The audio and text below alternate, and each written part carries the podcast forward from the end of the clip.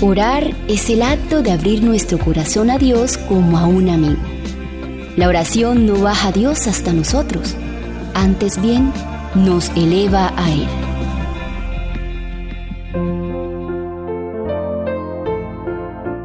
La oración secreta, el alma de la religión.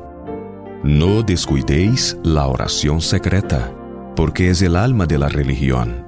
Con oración ferviente y sincera, solicitad pureza para vuestra alma, interceded tan ferviente y ardorosamente como lo harías por vuestra vida mortal si estuviese en juego. Permaneced delante de Dios hasta que se enciendan en vosotros anhelos indecibles de salvación y obtengáis la dulce evidencia de que vuestro pecado está perdonado. Dulce oración, dulce oración.